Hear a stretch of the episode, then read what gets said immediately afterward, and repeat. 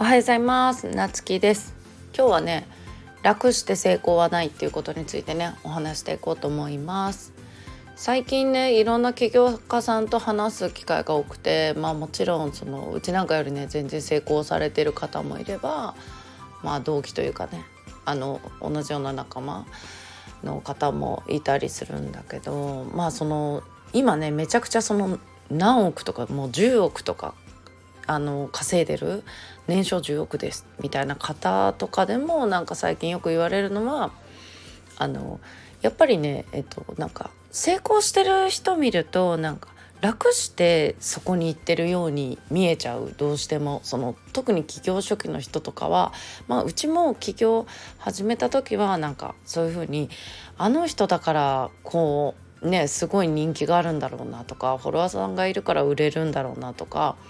やっぱり最初ね全然そのこのオンラインのビジネス自体を知らない時はやっぱりそういうふうに思ってた。だけどやっぱりこう学んでいくとねそうやって楽して稼げてる人って本当に誰一人いなくてやっぱり大量行動しかないしまあ成功している数以上にね失敗まあ失敗というかねトライアンドエラー繰り返してるなっていうこういろいろチャレンジして修正してまたチャレンジしてって繰り返してだからなんか今その成功されてるっていうのもあるしまあそのもちろんね何年も続けてる方ねもう5年とか6年とか成功し続けてる方っていうのはやっぱりその下積み時代というかねなんか本当にやってきたっていうその苦労した経験とかをねやっぱり話されてるんでそういうのすごい大事だなと思うんですよね。やっぱりあの苦しみがないとやっぱりその大きな目標には立ち向かえない。でなんかうちはよく思うのは自分が大きなところにチャレンジしようとすればするほどやっぱり自分の弱さしか感じないあなんで自分ってこんなできないんだろうとかあの人が人ができてるのに自分は何でできないんだろうみたいにねやっぱりどうしてもそういうふうに自分の弱さ。でもなんかそこで逃げるんじゃなくてあ自分はこういうところが苦手でこういう考えだからこういうところが苦手なんだなとか。じゃあ自分の苦手な部分をねどう補っていくか。まあ例えば改善するんであれば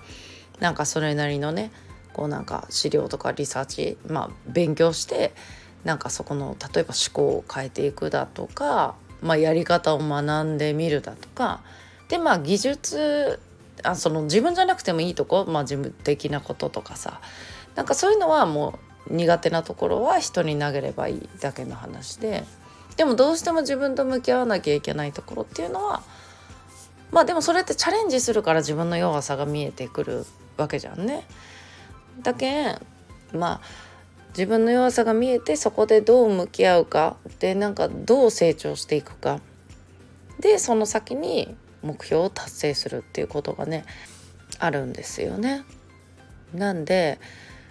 まあ人生甘くないよっていうことをね今日はお話ししてみました。ということで良い一日をお過ごしください。またお会いしましょう。